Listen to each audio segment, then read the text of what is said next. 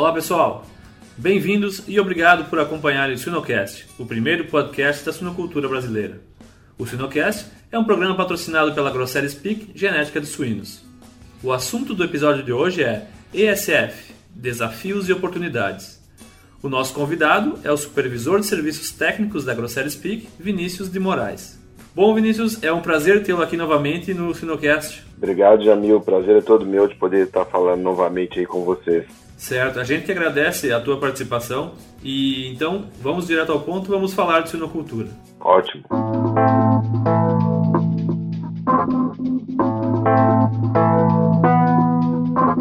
Vinícius, para iniciarmos o tema, acho que nada mais oportuno do que te perguntar o que, que é o ESF, o que, que significa essa sigla? Tá. O ISF é a sigla para Electronic Feed, ou alimentação eletrônica para as porcas. E no Brasil a gente tem chamado corriqueiramente de estações eletrônicas de alimentação para porcas. Esse é o conceito de ISF. Bom, o ISF, pelo que a gente ouve falar, teve um apelo nos últimos anos muito pela sua relação com o bem-estar animal e por uma demanda do mercado externo, né? Sim. Queria que tu nos comentasse a relação do ISF com o bem-estar animal, onde ele pode estar inserido. O ISF está associado às normas de bem-estar animal, né? É, o bem-estar animal é um tema que está em destaque atualmente na suinocultura brasileira e mundial. Muitos consumidores de carne suína têm exigido que os animais sejam criados seguindo os padrões de bem-estar animal e uma das exigências do bem-estar animal é que as porcas tenham sua gestação feitas em baias coletivas. E é aí que o SF entra. Então, o ISF é um dos modelos de gestação coletivas para porcas.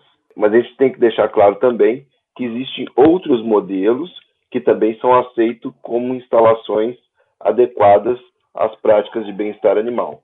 Uma que eu posso citar aqui como exemplo, um sistema que é muito difundido no Brasil, são as baias com alimentação sobre o piso. Ou seja, as porcas passam o período gestacional em baias coletivas e o alimento é servido no chão para aquele grupo de porcas.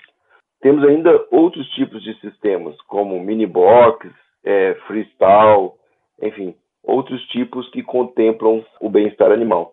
E o ISF é um deles.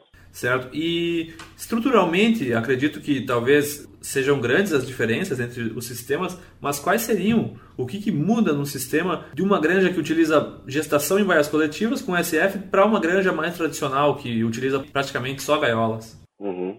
Jamil, eu costumo fazer uma comparação com o futebol para comparar granjas com ISF de granjas com gaiola de gestação. E para mim, a comparação é a mesma coisa de comparar um jogo de futebol de areia com um jogo de futebol de campo.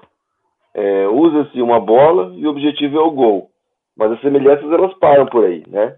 O jeito de jogar é totalmente diferente, as regras são diferentes, as instalações são diferentes, o ambiente é diferente e os jogadores precisam de habilidades diferentes. Então, assim, os dois esportes são muito diferentes, assim como uma granja de gestação coletiva com ISF e uma granja de gaiola, elas são muito diferentes.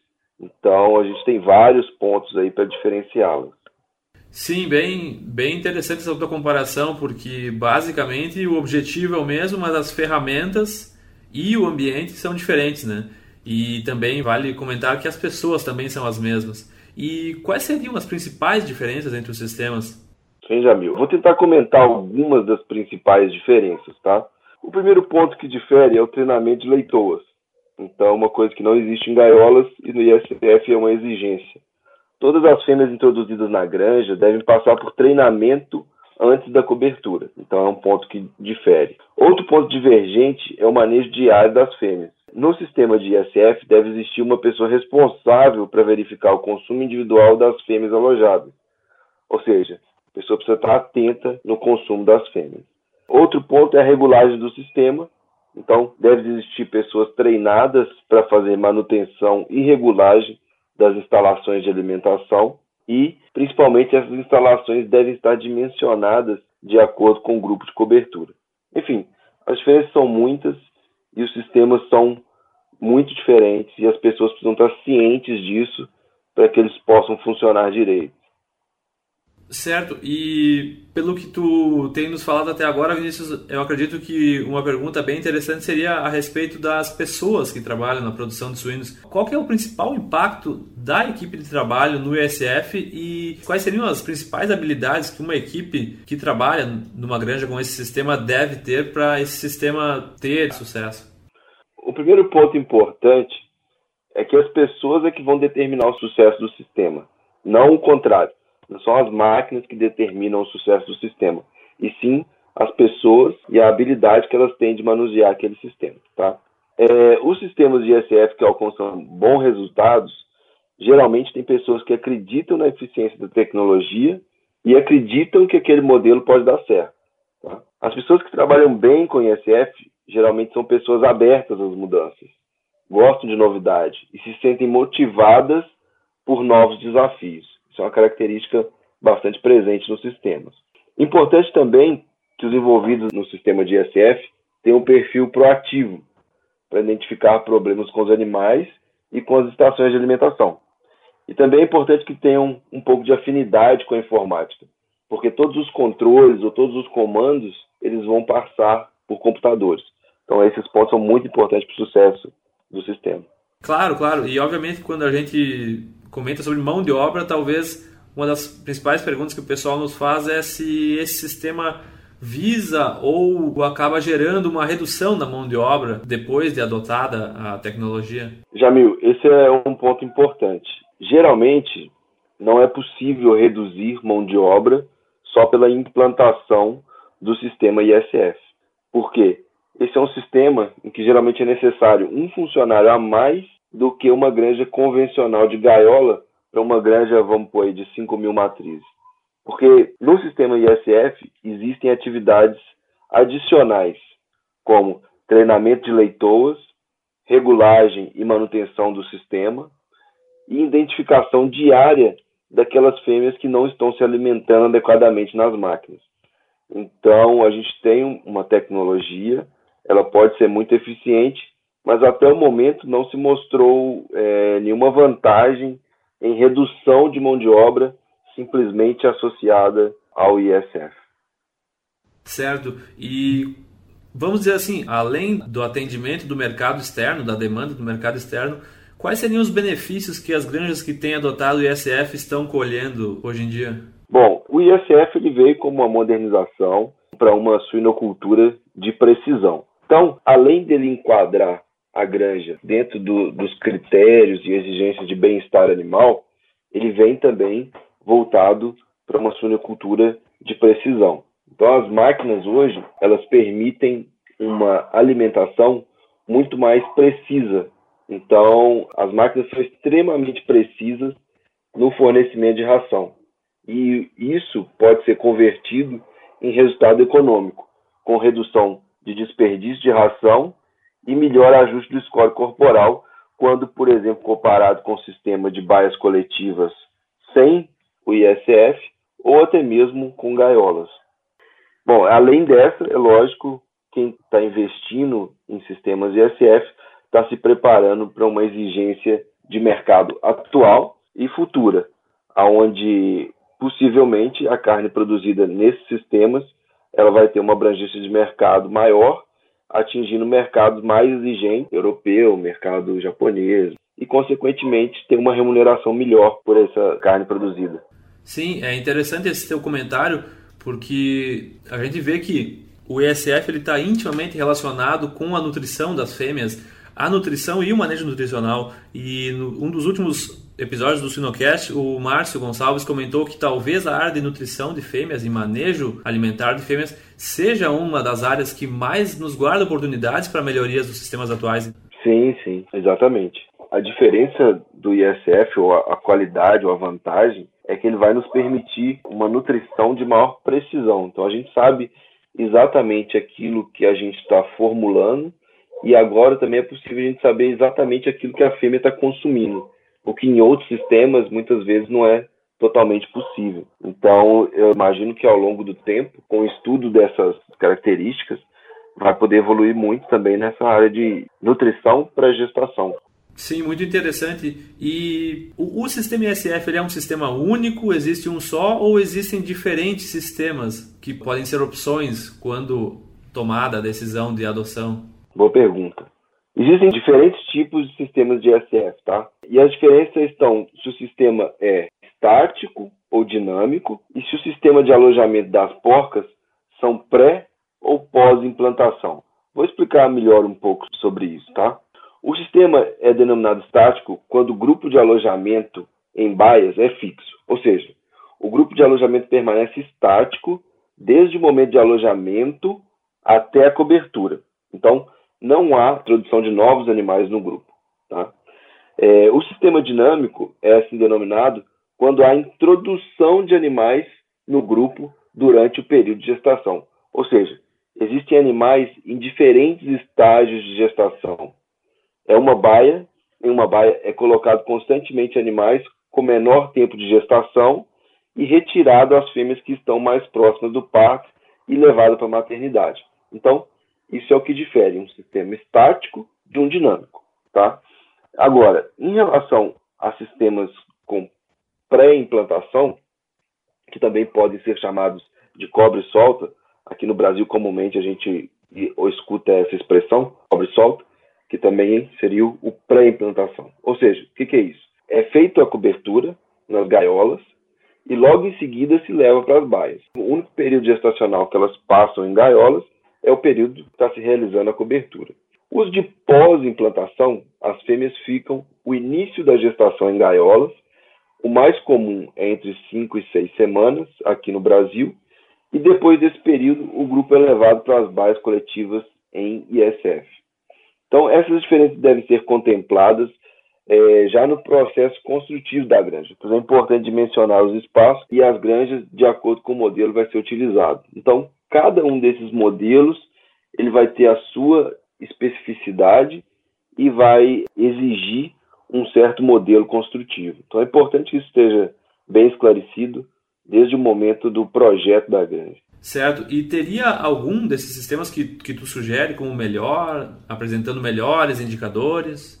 Jamil, todos eles podem funcionar muito bem. E todos eles a gente tem exemplos de bons resultados. Mas, assim, o cobre-solta, ele deve ter mais atenção à alimentação das fêmeas recém-cobertas e alojadas em baias coletivas. Se ele não for bem executado, o risco de perda reprodutiva são maiores, porque os animais são alojados em grupo no momento de implantação embrionária. Então, falhas nesse momento podem causar perdas reprodutivas significativas. Certo, Vinícius. E quais seriam os principais desafios dessa tecnologia? É, ao longo do tempo, o pessoal vem observando e aprendendo com, com esse sistema, né? Então, assim, existem alguns desafios que eu acho que vale a pena a gente conversar e, e citar aqui, tá? O primeiro desafio é treinamento de leitores. As leitoras têm que ser muito bem treinadas, é, porque leitoras que não estão treinadas, elas não podem ser cobertas, tá?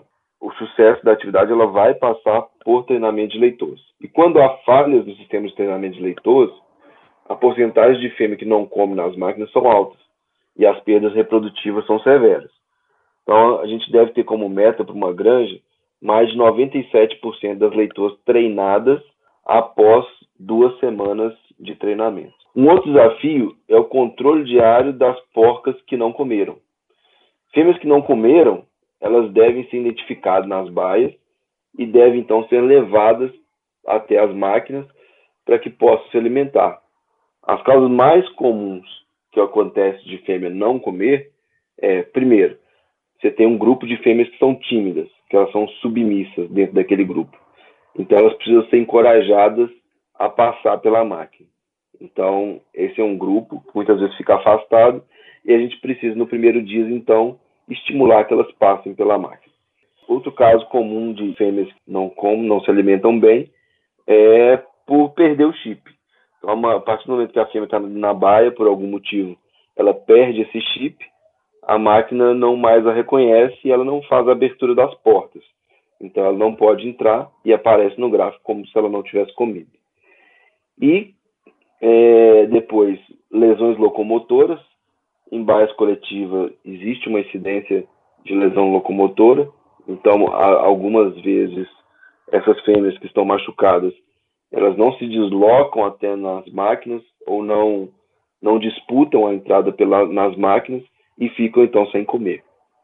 E o último, o último caso aí que geralmente aparece como fêmeas que não comem são aquelas fêmeas que morrem dentro das baias, né?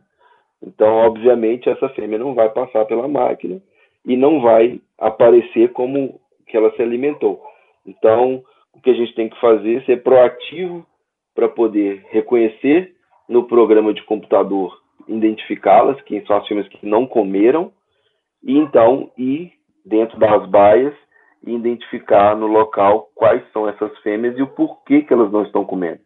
Então, esse é um dos maiores desafios do ISF, é onde o jogo muda, é onde a gente precisa estar atento e é uma exigência do sistema que a gente faça isso para ter bom resultado. Sim, e entrando na parte de treinamento de leitores, que eu acho que talvez seja um dos principais gargalos e um, e um ponto de grandes oportunidades do ESF, como que funciona esse treinamento? Como que nós ensinamos aos funcionários a orientarem fêmeas a se alimentarem e estarem uh, adaptadas a um novo sistema de alimentação? É, realmente aí é, a gente poderia ficar falando aqui vários minutos só sobre esse, esse ponto aí de treinamento de leitor, mas é, vou tentar falar um pouquinho do, do ponto principal assim no, no, treinamento e é realmente é um dos pontos mais importantes para o sucesso do ISF é o treinamento das leitores, tá? Primeiro ponto importante do treinamento é que o momento, esse momento de treinamento deve ser um momento muito prazeroso, tanto para a fêmea quanto para o funcionário. Porque se esse momento não for prazeroso, ele vai gerar um estresse. Então a gente tem que tentar lidar com isso da forma mais tranquila possível, para que o animal reconheça aquilo como um momento de prazer, e então se sinta estimulado a passar pela máquina. Tá? É, o treinamento propriamente dito consiste basicamente em ensinar a fêmea a comer na máquina. Para isso, é, deve-se passar diariamente todas as leitoas em uma estação de treinamento que é muito similar à máquina utilizada na gestação. Essa passagem deve ser orientada pelos funcionários. Então, ali ele deve ficar muito focado nesse trabalho. É necessário que exista um funcionário dedicado a essa atividade. Então, ele tem que pegar aquele animal que nunca comeu naquele sistema e fazer com que ele passe pela máquina sem gerar estresse e identifique que ali é o lugar que ele vai se alimentar, ali é o local que ele pode ter segurança de fazer suas refeições. Então é isso que faz com que a, a, o animal se treine. Né? Então, a partir do momento que a leitor aprende e começa a passar sozinha pela máquina, a gente considera que ela está treinada. E depois que ela está treinada, normalmente ela nunca mais esquece desse comportamento ou dessa característica do sistema. E para ela, eu imagino que seja como uma boa lembrança, né? Por isso precisa ser feito com todo cuidado e paciência. Porque, se o contrário, se ela ficar estressada, será então uma má lembrança. Se ela tiver uma má lembrança, ela nunca poderá ser alimentada em estações eletrônicas. E aí, como ela não vai poder ser alimentada, ela então tem que ser descartada. É, em vários sistemas, assim, a gente observa melhores e piores eficiências em treinamento, mas os sistemas que trabalham melhor, ou seja, os sistemas que têm mais sucesso em treinamento de leitores, geralmente a taxa de treinamento ou a quantidade de leitores treinadas após duas semanas é superior a 97% do grupo. Então, isso é que indica para nós se está tendo sucesso ou não. Né? E o ponto importante é que a gente nunca deve cobrir uma fêmea ou uma leitoa que não foi treinada, porque esse animal está condenado a não comer durante o período de gestação e está condenado a não ter bons resultados reprodutivos. Sim, interessante tu mencionar que já temos índices para avaliar se o, se o sistema está funcionando e se a equipe de trabalho está treinando bem as fêmeas. Né? Acho que isso é um indicador, uma informação interessante, porque temos para as granjas que têm esse sistema, acaba que surge um novo indicador de qualidade da produção. Sim, é mais um ponto que difere de uma granja com gaiolas e, sem dúvida, é um indicador muito importante para o sistema. Ele vai determinar o sucesso da granja, né? O sucesso futuro da granja está todo ele associado ao treinamento de leitor. Então é muito importante quem trabalha com ISF estar tá atento a essa taxa de sucesso no treinamento. Então, as boas elas estão trabalhando com mais de 97% de fêmeas treinadas ao final da segunda semana. Sim, e pela tua experiência, Vinícius, o que que tu tem visto assim de quantas leitoas podem ser treinadas por grupo ou por máquina? Uma máquina pode atender quantas fêmeas aproximadamente hoje em dia?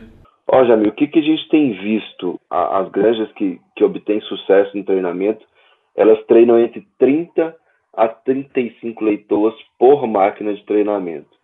Então, cada máquina dessa de treinamento de fêmeas vai conseguir treinar 35 fêmeas. Certo. E Vinícius, em cima do que tu tem visto hoje a campo, o que, que seria aproximadamente o custo de implantação do sistema para uma granja que, que já está uh, estabelecida e para uma granja nova que vai implantar uma produção já com o sistema de ESF?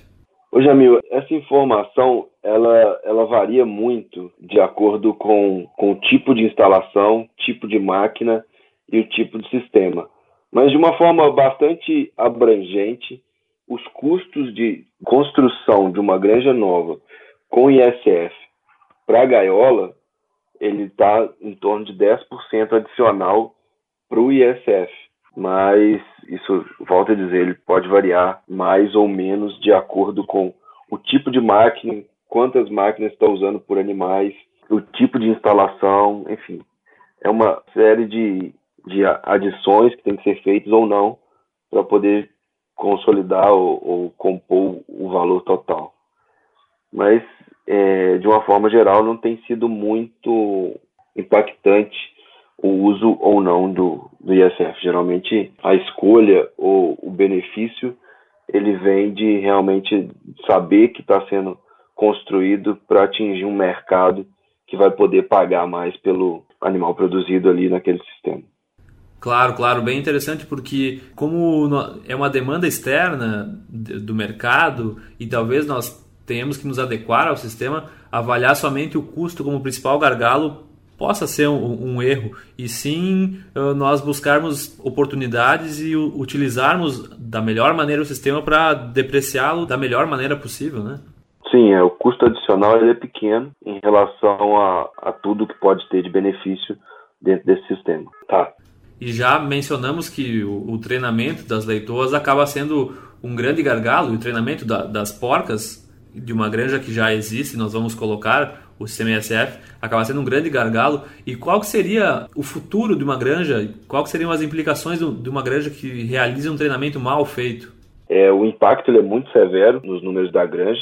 Então, quando o treinamento não é bem sucedido, o consumo de ração não é adequado durante a gestação, é, o que pode levar à perda total de gestação, reduzindo a taxa de parto, ou a perda parcial de embriões reduzindo então o número total de nascidos, ou os nascidos vivos no passo subsequente. Então essa é a importância do treinamento. Quando ele é, quando ele é mal feito, quando não é feito de forma correta, os índices reprodutivos geralmente são também afetados. Sim, bem interessante. E nesse ponto que tu mencionou do desafio, que é esse manejo das leitoas que não se alimentam, qual seria a taxa normal de fêmeas por dia, por exemplo, que não se alimentam? E o que a gente deve fazer com essa fêmea? A gente desiste na primeira, na primeira tentativa? O que, que as granjas que têm melhores resultados com o ISF têm praticado hoje em dia? Jamil, é, o que, que a gente vê em sistemas bem conduzidos, em torno de 1% das fêmeas alojadas em baias coletivas, elas não se alimentam diariamente. Então, essa é a quantidade que a gente vai ter que ir lá e dedicar um tempo para identificá-las, identificar o porquê que essas fêmeas não se alimentaram no dia anterior, tá? E quanto mais proativo for essa nossa ação de identificar a fêmea e fazer com que ela passe pela máquina e se alimente, melhor vai ser os nossos resultados. É, os sistemas que eu tenho visto com os melhores resultados, geralmente o pessoal é bastante proativo para tomar atitude em até 24 horas. Ou seja, as fêmeas que não se alimentaram ontem, Hoje, em algum determinado momento do dia, o funcionário já consegue identificá-la e então conduzi-la até a máquina, ou fazer qualquer tipo de correção que tenha que ser feita. Colocar um novo chip, ou retirar esse animal da baia porque ele está machucado. Bom, e isso geralmente acontece né, nessa proporção. Agora, caso ela volte a comer normalmente, ela volta para dentro do grupo e segue a vida, segue o período gestacional tranquilamente, sem nenhuma perda. Agora, em alguns casos onde essa fêmea, por algum motivo, está machucada ou não consegue continuar comendo nas máquinas, essa fêmea deve ser retirada do sistema, levada para uma gaiola e ali ela fica para que tenha, para que chegue até o, o momento do parto. Chegado o momento do parto, ela faz seu desmame depois e aí essa fêmea é uma candidata a descarte porque ela não consegue se alimentar nas máquinas de ISF. Claro, porque dentro de uma população provavelmente existam animais que nem após o treinamento vão, vão aprender e nós não podemos dedicar uma estrutura da, da nossa instalação para dar prioridade para uma fêmea que não se adaptou ao sistema, né? Sim, sim, sem dúvida. Essas fêmeas aí são realmente as que ou por algum motivo não tiveram um bom treinamento, ou elas estão dentro de uma porcentagem de fêmeas que não se adaptam a esse sistema de baias coletivas com estações de alimentação eletrônicas. Certo. E Vinícius, para finalizar, assim, a gente falou bastante, abordou diversos pontos relacionados com o ISF. Eu queria que tu deixasse uma mensagem final sobre esse novo sistema. Primeiro, agradecer mais uma vez aí a você, Jamil, ao Suinocast e a todos os ouvintes aí pela oportunidade, tá? De uma forma geral, assim, o primeiro é a gente entender que a forma de julgar no ISF ela é diferente do que quando trabalhamos com gaiola. Então, a gente deve estar preparado para manejar uma granja com gestação coletiva dotada de tecnologia ISF. Então, a equipe deve estar capacitada e motivada para trabalhar com esse modelo. Se isso não acontece, as chances de sucesso elas então diminuem, tá? Acho que outro ponto importante é a gente olhar para quem já tem tempo que está trabalhando com essa tecnologia. Então, a Europa e os Estados Unidos, eles já vêm trabalhando há mais tempo com essa tecnologia. E muitos pontos da tecnologia de ISF já foram esclarecidos, como número de animais por máquina, densidade nas baias, entre outros, assim, em vários indicadores. Então, acho que a gente pode aprender com quem já tem mais experiência e não cometer os mesmos erros que foram cometidos lá no início do uso da tecnologia. A gente já está um passo à frente, porque muita coisa já foi feita e a gente já pode, então, transitar mais seguramente por esse caminho. É, outro ponto, eu acho que é importante a gente extrair tudo que há de melhor do sistema e converter em aumento de margem, aumento de lucro econômico, seja pela eficiência, eficiência do sistema, eficiência de alimentação, ou por acesso a mercados mais nobres que pagam melhor e são mais exigentes com as normas de bem-estar animal.